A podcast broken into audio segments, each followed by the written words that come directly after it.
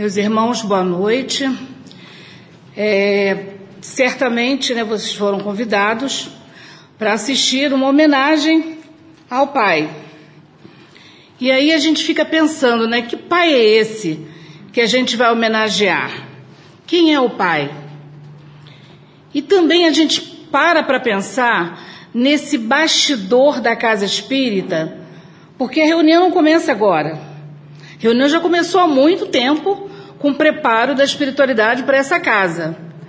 Imaginem que certamente algum pai na espiritualidade já desencarnado foi lá avisado que o seu filho ou que a sua filha estaria aqui, apenas para escutar alguém falar de pai homenagear o pai. E olha que eles foram trazidos com um carinho muito grande da espiritualidade maior. E aí a gente vai começar justamente essa homenagem falando de Jesus. E como falar de Jesus sem falar de Pai?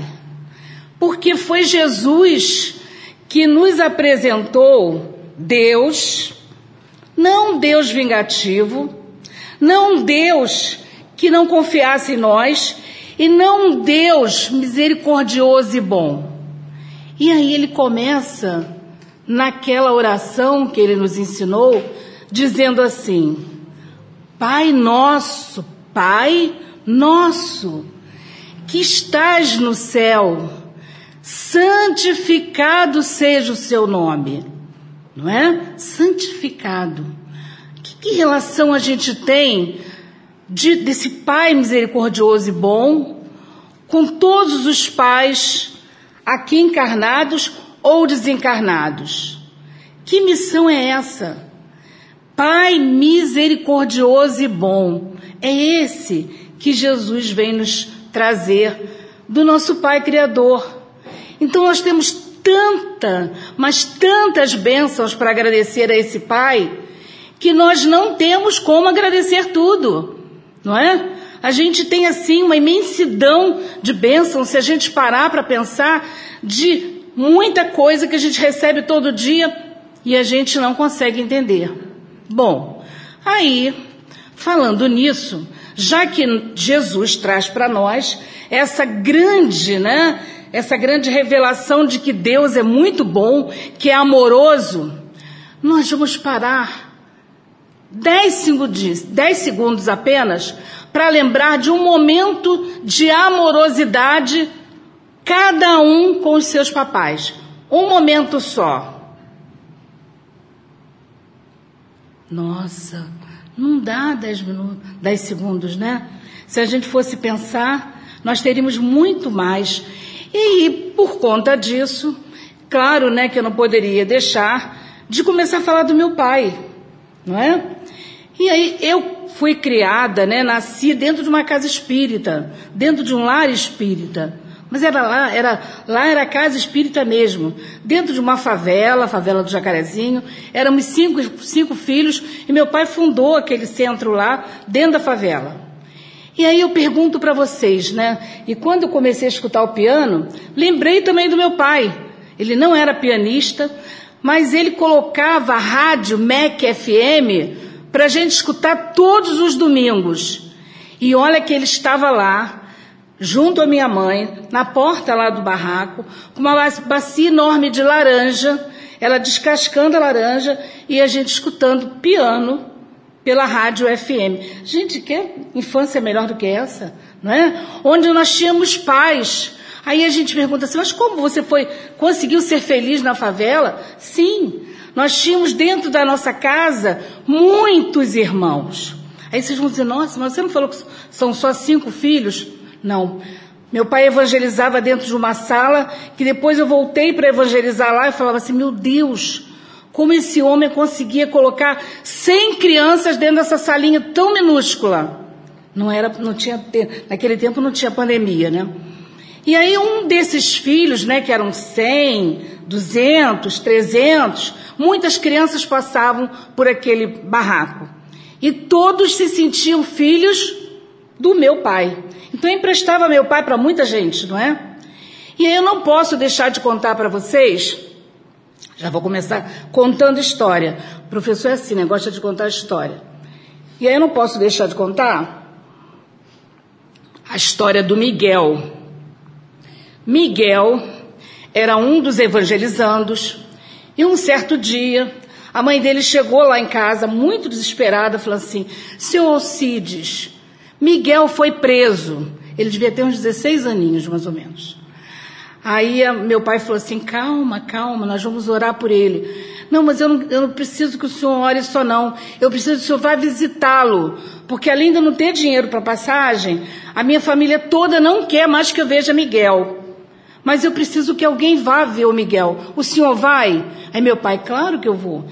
E aí os filhos, né, nós, meu pai, você vai lá na, na cadeia para visitar o Miguel. E aí? Como é que vai ser? Não sei o quê calma que a gente vai conseguir chegar lá. Quando meu pai chegou lá na cadeia para visitar o Miguel, simplesmente quando Miguel viu meu pai, ele começou a chorar e abraçou meu pai.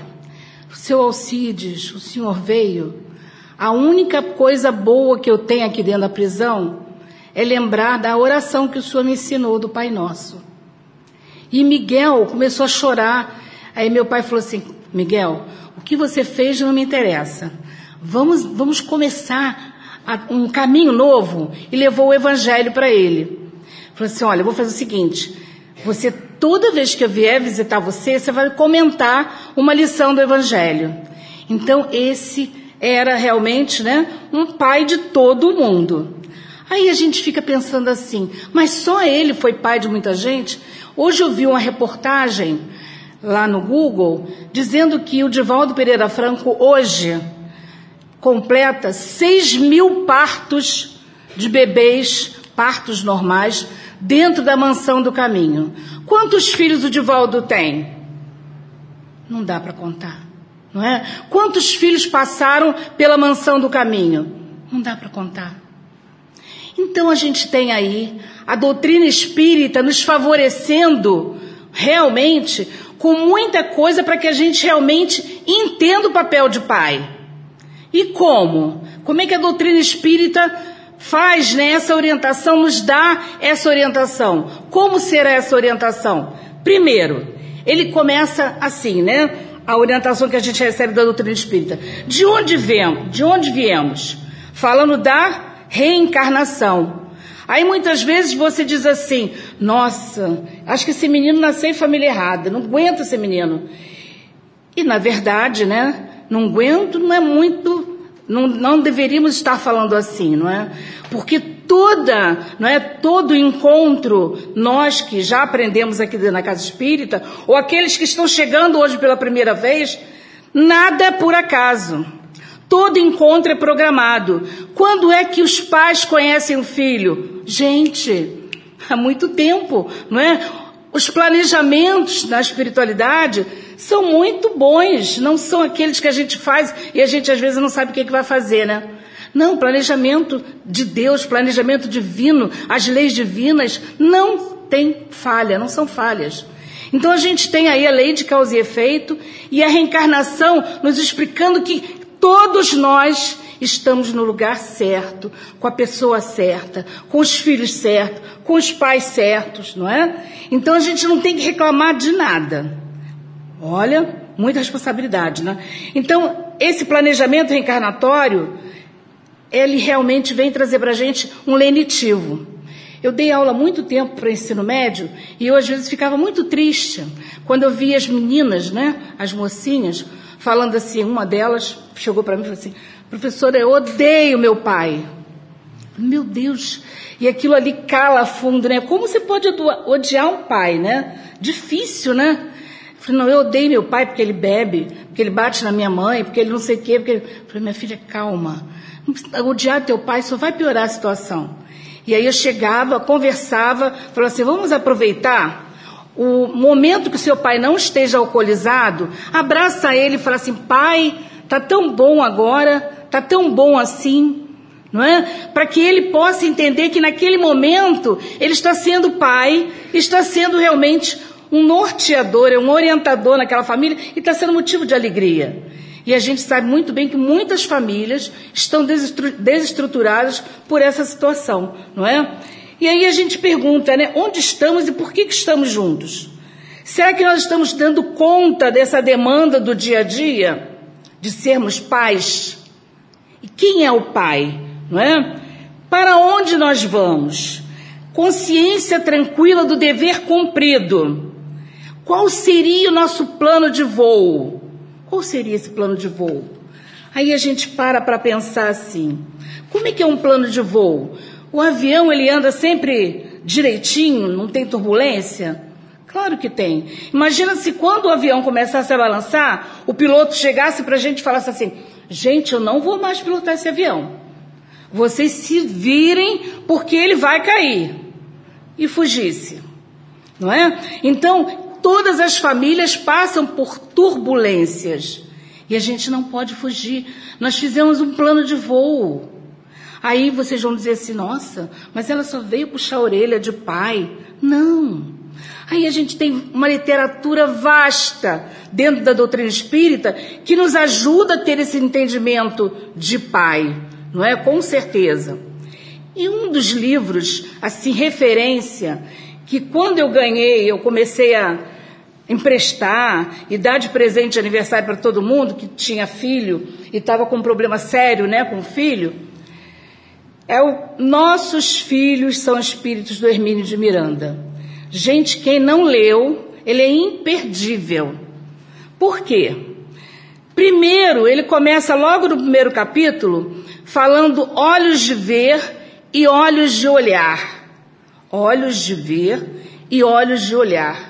Ele começa a fazer uma, uma observação de quem é aquela criança que está chegando não é? De quem é aquele espírito? Será que ele viveu muito? Quantas encarnações ele viveu? Será que ele sabe mais do que eu? Então, só para ninguém ficar preocupado, todo filho que a gente recebe, todo filho que a gente recebe, é porque a gente tem alguma coisa para dar para ele. Porque tem gente que diz assim: ah, não, meu filho sabe mais do que eu, estou fugindo. Ele vai se virar aí com a mãezinha dele, né? E realmente isso acontece, e muito. E aí, com isso, nós temos várias mamães que acabam assumindo o lugar do papai e da mamãe, não é? Homens, né, que desistem da paternidade, vão embora e deixam por conta da mamãe a tarefa de cuidar dos filhos. Quantas mães que realmente cuidam de sete filhos, às vezes sem, o pra, sem a referência do pai ali. Nós temos até uma, uma, uma pessoa que, quando o pai da criança, é, o pai da criança desencarnou e o neném nasceu um mês depois. E ela uma dificuldade incrível financeira, com uma, miséria mesmo, total, né? E aí ela criou o menino com uma dificuldade muito grande e ao mesmo tempo ela era uma pessoa assim, além né, de analfabeta, ela também tinha uma situação bem complicada, né, de moralmente. E aí não sabia cuidar, batia e conclusão. Esse menino, apesar de não ter tido nenhuma referência do pai, que desencarnou antes dele, dele nascer, ele não teve uma mãe que conseguisse segurar né, o rojão, como diz o outro, né, de estar ali encaminhando aquele menino. Hoje ele é pai, tem três filhos e é um super pai. Aí vocês vão dizer assim, nossa, isso é uma exceção. Sim, nós temos espíritos que já vêm, não é isso? Com aquele compromisso de mesmo que não haja esse encaminhamento, mas que o encaminhamento é muito importante. E aí, novamente volto dizendo que a doutrina espírita ajuda muito a nós que somos pais, muito, através da evangelização. Então, quando a gente tem o filho na casa espírita, tudo se torna mais fácil. Eu sei porque eu três filhos, mais uma sobrinha, criando um monte de escola para dar conta, se não fosse a evangelização, eu não estaria não é, com esses três filhos hoje criados e realmente, graças a Deus, homens, pessoas de bem, não é isso? Que a gente sempre pensa, o que, que eles são agora? Pessoas de bem, homens de bem. Será que, na verdade, é, a gente fica pensando assim, né? Nesse mundo efêmero e transitório, o que, que a gente tem que dar para o filho né? O que, que a gente tem que fornecer para o filho para que ele seja feliz? Bom, primeiro, que a felicidade está onde? Dentro de cada um de nós. E a felicidade está justamente quando a gente entende que o servir é importante. Quando a gente sente prazer em ajudar o outro, a gente começa a entender o que é felicidade. Por isso que a gente tem que começar a entender de quem é o papel, não é? Que, da, dessa educação dentro do lar. E aí o Kardec, em Obras Póstumas, diz assim: é pela educação, mais do que pela instrução, que se transformará a humanidade. Outro dia eu estava escutando uma palestra do Raul Teixeira e ele falando o seguinte: os pais, né, não estava falando só da figura pai, os pais esqueceram de dar, né, o essencial aos seus filhos, que é a educação espiritual. E aí eles enchem os filhos de presentes e não são presentes. Então, o que, que é que resolveria nas famílias hoje? Aí o Raul diz o seguinte: Jesus no café da manhã, Jesus no almoço e Jesus no jantar. E Jesus na mamadeira. Como é que é Jesus na mamadeira? Não é? Como é Jesus na mamadeira? É a gente entender que dentro do lar a gente pode ter o culto no lar e a gente já propiciar para esse bebê que ainda está na fase né, do engatinhar e de conhecer o mundo, a tranquilidade para que ele possa crescer e realmente ser uma pessoa que seja mais equilibrada, mais dócil, não é? É isso que a gente precisa, a docilidade das pessoas. E muitos pais se enganam que querem ser né, autoritários com o filho e não ter autoridade. Então, autori ser autoritário é muitas vezes usar palavras que vão constranger o filho, gritar, não é? muitas vezes com ofensas que não vai sair da cabeça daquele menino. Muitas, às vezes até um, uma, uma palmada que ele dê, ele vai esquecer e uma palavra que ele vai dar fica para o resto da vida. Também não sou a favor de palmada. Vocês vão dizer, nossa, não é a favor de nada? Dá para criar sem palmada, sem beliscão e sem grito. Eu garanto a vocês. E aí a gente diz assim, mas o que, que a gente tem que fazer com essas crianças, né? Que na verdade a gente tem que ter autoridade. E o que, que é autoridade? A autoridade ela não é imposta, ela é conquistada. E como é que essa autoridade é conquistada? Pelo nosso exemplo. Como é que Jesus é lembrado até hoje? Pelos exemplos. Quando nós paramos para falar, né, no primeiro instante, os 30 segundos, sobre o que vocês lembravam de amorosidade do Pai, o que, que vocês lembraram? Exemplos, não é? O que, que meu pai deixou de exemplo? Então, portanto, somos espíritos, filhos de Deus, que, que estamos renascendo sucessivamente, como filhos uns dos outros. Ora, eu sou filha, ora, eu sou mãe. Ora, eu sou mãe, ora, eu sou pai.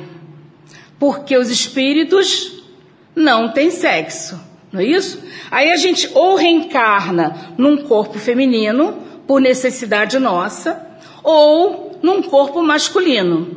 Então, a gente fica pensando, né? Os papéis vão se trocando, vão se invertendo. Então, aquele menino que está ali pode ter sido noutra encarnação meu marido, não é? Que eu não consegui naquela outra encarnação, não consegui dar conta. E agora ele vem como filho para eu amá-lo realmente como deveria. De quem é a responsabilidade da educação? Do pai ou da mãe? Será? Eu estou escutando alguém falando aí dos dois. Pois é. Aí eu vou contar para vocês rapidamente outra história, e o relógio vai andar mais devagar, eu tenho certeza disso. De um pai mecânico, eu estava numa, na direção de uma escola, e um pai mecânico, um macacãozinho dele todo sujinho, de vez em quando ele ia levar, ia buscar as meninas gêmeas. Mas quem ia levar sempre era a mamãe delas, né? As meninas com seis anos de idade, as duas com uma chuca aqui do lado, assim impecáveis, limpíssimas, as, as, muito assim, bem cuidadinhas mesmo. Aí a mãe deixava as crianças e depois ia buscar. Muito bem. Aí essa mãe teve câncer e ficou no hospital. Nossa, mas foi assim um alvoroço dentro da escola, né? Como é que essa mãe Duas crianças, tomara que ela não morra, né, Alcione? Porque já pensou se ela morrer? Como é que vai ficar essas meninas? Só um pai, um pai mecânico, não tem parente, são pessoas que vieram do Nordeste. Como é que eles vão fazer? Muito bem, gente, a moça realmente desencarnou. E aí, uma semana elas ficaram sem ir à aula e todos os professores da escola ficavam assim, já sei. Quando elas aparecerem aqui na segunda-feira, hum, vão chegar sem tomar banho, vão chegar sujas, vão chegar não sei o quê.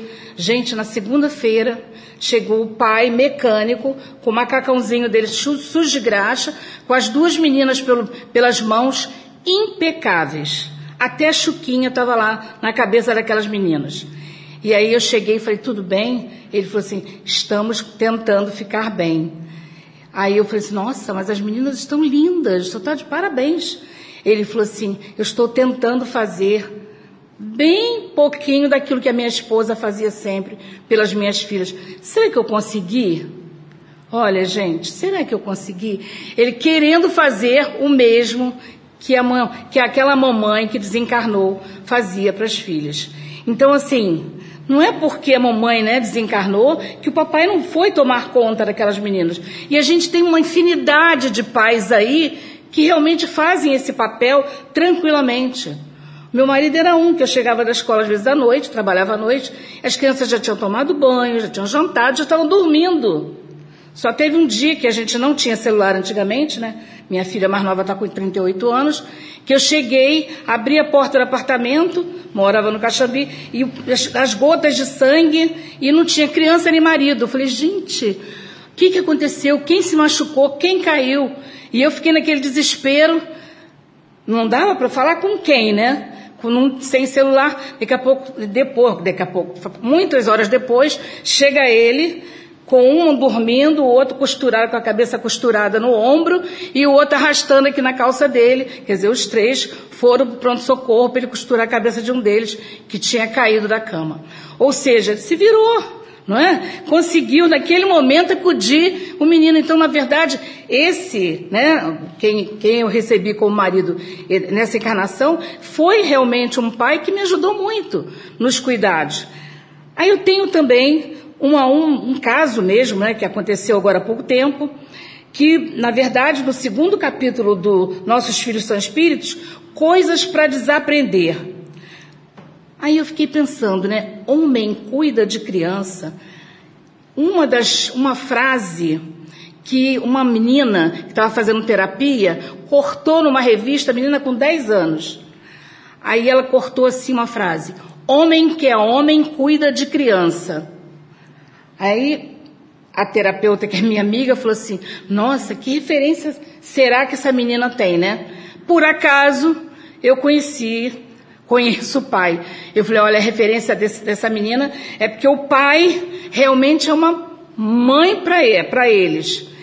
E a mãe não consegue fazer o papel de mãe. Ou seja, o pai assumindo aquilo que está faltando naquela esposa que ainda não conseguiu entender a missão de ser mãe. Não é? Porque o pai é uma missão também, não é isso? E aí, na verdade, a gente precisa entender que missão é essa. E no livro dos Espíritos, a gente tem lá uma questão justamente para falar dessa missão, não é? E é, olha, no capítulo 10 das ocupações e missões dos Espíritos ocupações e missões dos espíritos. Olha como é importante essa, essa paternidade, né? E aí Kardec pergunta para os espíritos: pode-se considerar como missão a paternidade? Ele diz: é sem contestação possível, uma verdadeira missão. Gente, olha como a doutrina espírita nos ajuda, não é? É uma missão e ao mesmo tempo um grandíssimo dever e que envolve mais do que pensa o homem a sua responsabilidade quanto ao futuro. Porque imagina esses paizinhos, né? Ou até mesmo as mães que não conseguem dar conta de seus filhotes, como é que eles chegam à espiritualidade maior? Não é? Como é que eles devem chegar? Precisando de ajuda. Mas como nós começamos a falar que Deus é Pai, não é de sabedoria, de misericórdia infinita, Ele vai nos dar muitas oportunidades. Aí a gente reencarna, né, traz novamente o filho e diz: Não, eu não vou deixar a peteca cair dessa vez. E aí a gente novamente começa o trabalho. Olha como é que Deus é bom, nos dando muitas oportunidades para que a gente possa recuperar essa situação que a gente não conseguiu resolver bem naquela encarnação. E aí, nós temos, na verdade, é, às vezes as pessoas dizem assim: criança vem com manual?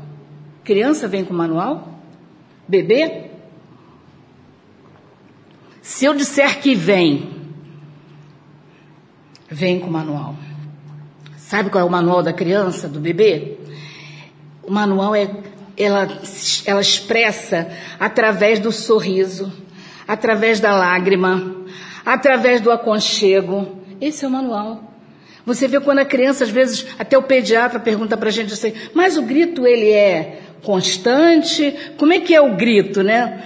Então a gente vê que a criança, ela expressa né, as suas, né, o que ela não está gostando ou o que ela está gostando, através da, daquilo que ela pode fazer, que é chorar quando ela está com fome, não é? E ou às vezes mesmo se calar quando ela não gosta. Então criança vem com manual, a gente precisa entender. Só que ele não é escrito, ele é através do sentido. Mais uma vez, a importância da presença do pai no desenvolvimento dessa criança. Nós temos uma outra situação que ocorreu também lá na escola, de um pai que tinha, eu acho que se não me engano, uns 11 crianças, 11 filhos. E a, e a mãe, ele era comerciante lá no Maracanã, e a mãe adoeceu. E aí ele veio para resolver lá um problema que o filho tinha brigado na escola, e aí ele veio e começou a conversar com a gente. Eu falei assim: pois é, nós temos aqui, né, da sua turminha, né, de 11, nós temos mais ou menos uns seis, não é, Fulano? Falando com ele, né? Ele falou assim: é, eu sei, mas esse que brigou, aí chamando o, o irmão lá na, mais velho que estava na porta: Fulano, entra aqui. Diz quem é que brigou aqui na escola, o nome dele. O nome dele. Quer dizer, ele não conseguia nem lembrar qual era o nome de tanta, criança lá dentro da casa dele, né? E aí a gente fica pensando, né? Qual é a presença desse pai? Como é que esse pai está sendo presente? Hoje, inclusive, quando eu vinha para cá, é, eu escutei uma palestra na Rádio Rio de Janeiro do, é, de quem ajudou Luiz Sérgio a escrever esse livro, né? O Luiz Sérgio Espírito. Esse livro a gente está estudando na juventude, ainda existe esperança, do Adeilson Sales. E o Adeilson estava contando na Rádio Rio de Janeiro que ele, né, tem lá um trabalho muito bom com os pais, academia dos pais, mas os, o próprio filho ele não conhecia direito. Então lá, depois que o filho se formou, mudou para São Paulo, ele liga e fala uma, uma particularidade dele que ele desconhecia. Ele falou, gente, eu vivi com meu filho durante, durante 30 anos e eu não sabia. Não é possível. Eu estou aconselhando os pais lá fora e não estou enxergando meu filho aqui do lado. Que geralmente é assim, né? Aquilo que a gente às vezes acha que não está bom na outra família, a gente vai lá dar conselho. Mãe, teu filho está na rua. E aí os nossos estão onde? Não é? Então a gente precisa entender, não é que a gente não dê orientação, não é que a gente não ajude as outras famílias, mas aonde a gente precisa começar essa caridade e esse trabalho? Dentro do nosso lar. Daí a importância do culto do Evangelho no lar. Quando a gente se reúne e toda a espiritualidade também traz para dentro da nossa casa alguns irmãozinhos que precisam, não é? Escutar aquilo, como hoje nós temos aqui a presença de muitos que sabemos que são trazidos também por outras, outras situações, outras circunstâncias. E nesse livro que nós estamos falando aqui, no capítulo 15, nós temos o capítulo chamado A Mediunidade de Wanda. Então, esse livro ainda existe esperança, o capítulo 15. E nesse capítulo, ele fala justamente de uma menina, Estela, que tinha muita, uma situação financeira muito boa, o pai tinha uma, realmente né, uma casa muito boa, a família com uma situação muito boa mesmo conforto no lar. Só que a menina era muito triste. E essa menina só foi levada à evangelização porque uma protetora espiritual viu que ela estava precisando muito dessa evangelização. Como é que, ela, como é que os espíritos agiram? Intuíram o pai da Estela a levar a menina na casa espírita para a evangelização. Por quê? Porque a, a Wanda, a mãe da Estela, ela tomou a responsabilidade no plano espiritual, como muita gente faz, né? Muitos de nós fazemos. Dizemos assim, não, eu quero vir com a, com a mediunidade para ajudar a muita gente, para iluminar caminhos, para... Aí a gente começa a prometer uma opção de coisa. E a Wanda simplesmente não cumpriu. E aí o que, que aconteceu com a Wanda? Começou a ter problemas seríssimos de obsessão dentro de casa. Então, uma mediunidade ostensiva, ou seja, ela sentia os espíritos perto dela, perturbando. E ela não conseguia ser mãe da menina. E aí o marido, não ajudando a menina, o que, que ele fez? Começou a ir muito para a rua, começou a arranjar outras mulheres, começou a se divertir na rua e a menina ficou abandonada. E esse espírito conseguiu intuir a esse pai: não, faz o seguinte, leva a menina, né? Intuiu mesmo, leva a menina na casa espírita, pelo menos você vai para o teu futebol sossegado, né? E aí ele deixava a menina na evangelização e ia embora, como muitos fazem ainda, né? Deixam na evangelização e vão embora. Daí os espíritos conseguiram ajudar essa menina e a mãe. Aí vocês vão dizer assim, e aí acabou a, né, a obsessão da, da, da Wanda? Como é que ficou a história da Estela? Se vocês quiserem, é só adquirir o livro, né? Aí vocês vão ficar sabendo. Ou então assistir as aulas da juventude, que estão on online, né? Agora, por enquanto, estão online. E aí a gente fica pensando assim. O Luiz Sérgio também nos chama atenção aqui nesse livro, que ele diz que quando ele chegou lá em cima, ele viu que para ele evangelizar, ele precisava antes fazer um curso intensivo de paciência. Para ser pai precisa ter paciência? Precisa? Alguém já perdeu a paciência? Eu garanto que não. Sabe por quê? Porque paciência é uma virtude. Quando a gente conquista, a gente jamais perde. Então, quando a gente diz perdi a paciência, é porque a gente não conquistou a paciência. Ela ainda está a caminho, não é? É um exercício, é o todo dia, é o conviver, não é? É o orar com a família e o vivenciar o Evangelho de Jesus. Imagina bem como nós temos na doutrina espírita muitas orientações favoráveis a essa paternidade.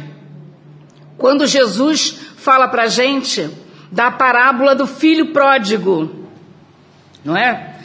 Como aquele filho que fazia tudo para agradar o pai recebeu o irmão que realmente foi recebido com festa, quando ele foi para farra. E aquele irmão que estava lá do lado do pai, falou: Nossa, meu pai recebe o outro que estava lá farreando, com festa, eu estou aqui ajudando ele e nada, festa, festa para mim, nada. Que negócio é esse, né?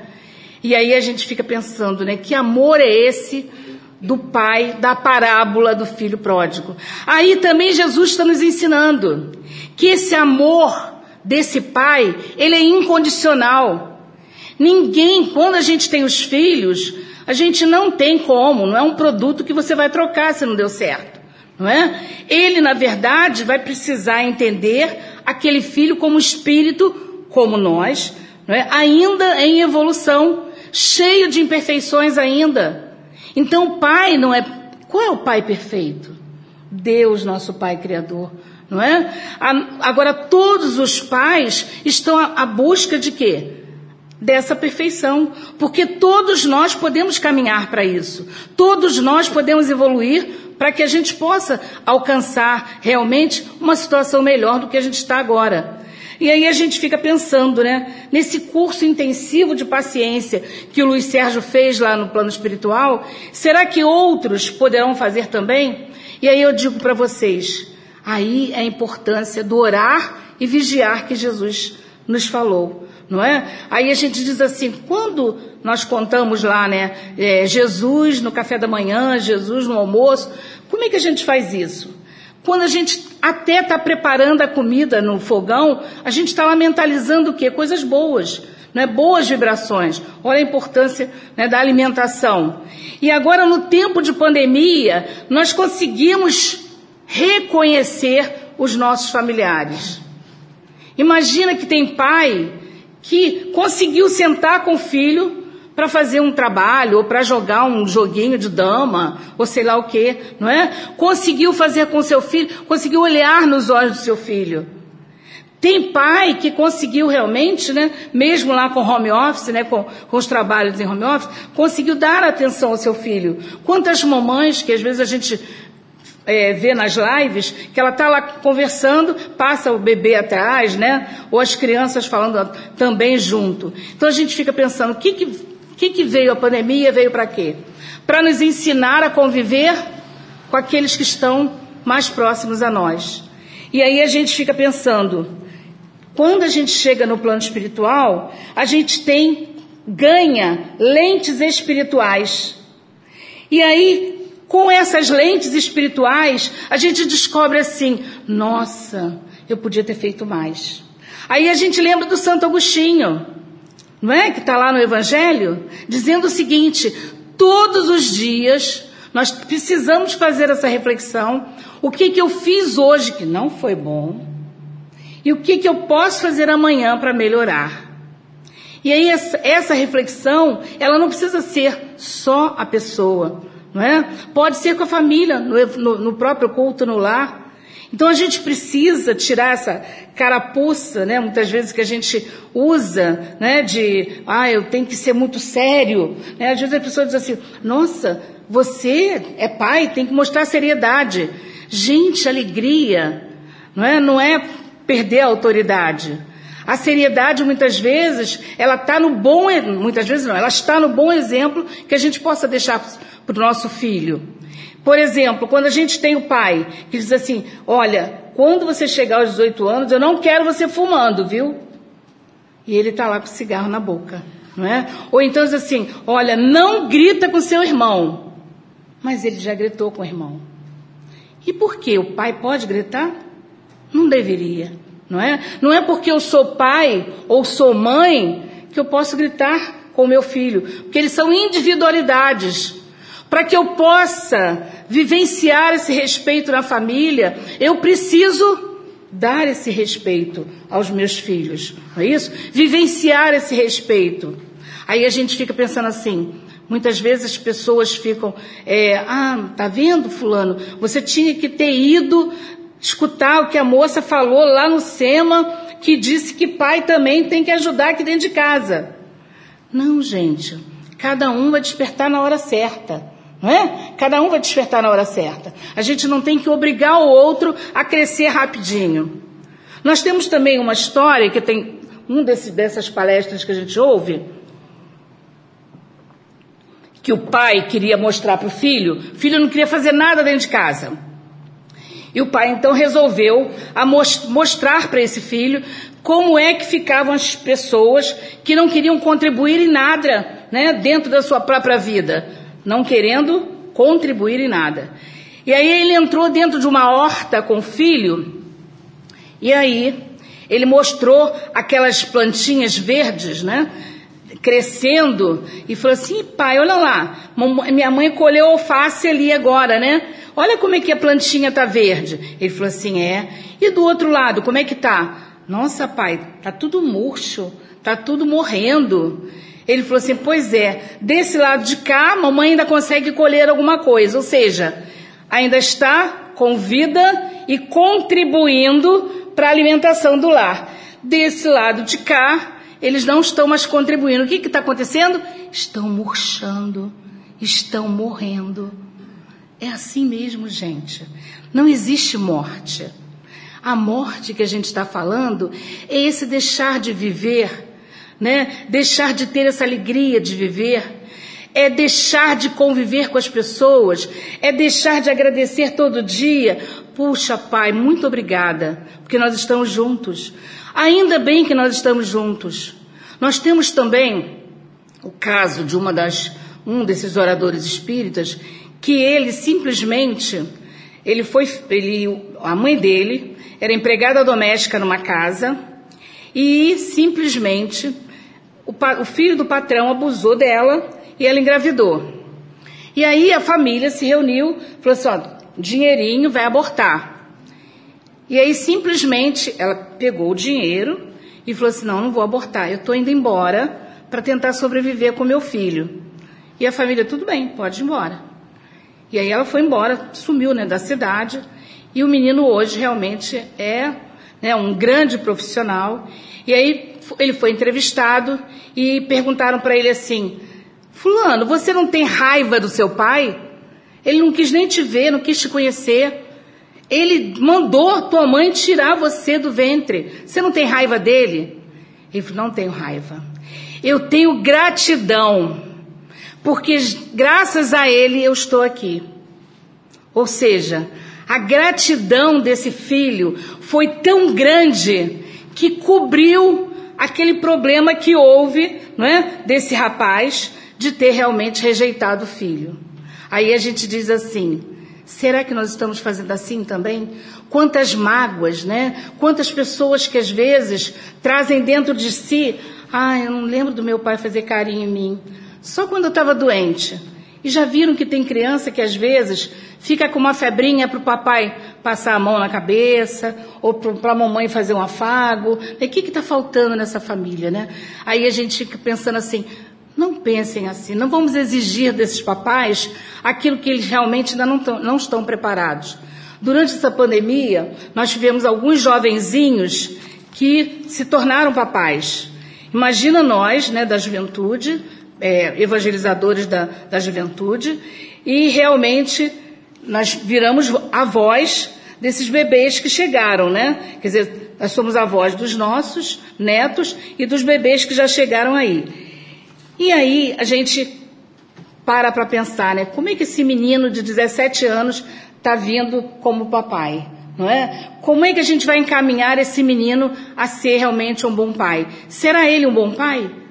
Nós temos aí que orar por todos esses pais que vieram encaminhados aqui para Maria Angélica, para que eles possam receber realmente todo o nosso amor, todo o nosso carinho. Esses papais que desencarnaram, né? Que realmente estão, estão por aí esperando o nosso abraço. E que nesse domingo agora não seja um domingo apenas de dar presente, mas que possamos ser presentes na vida desses papais que precisam de nós sejam eles como forem, porque quando nós amamos, o amor é incondicional. Então nós precisamos ter realmente essa, essa clareza dentro de nós.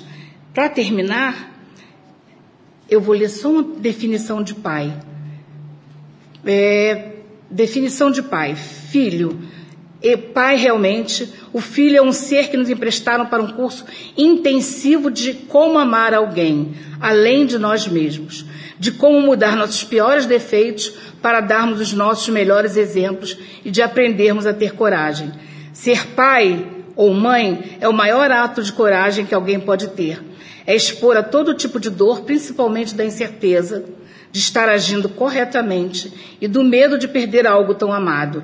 Perder como perder se os filhos são empréstimos, não é? Nossos filhos são empréstimos, não são nossos. E a gente tem que dar conta ao Pai Criador, não é isso? Então, meus irmãos, que nós tenhamos sempre nas nossas mentes a figura de Deus, nosso Pai, e Jesus sempre nos envolvendo, hoje e sempre. Que assim seja.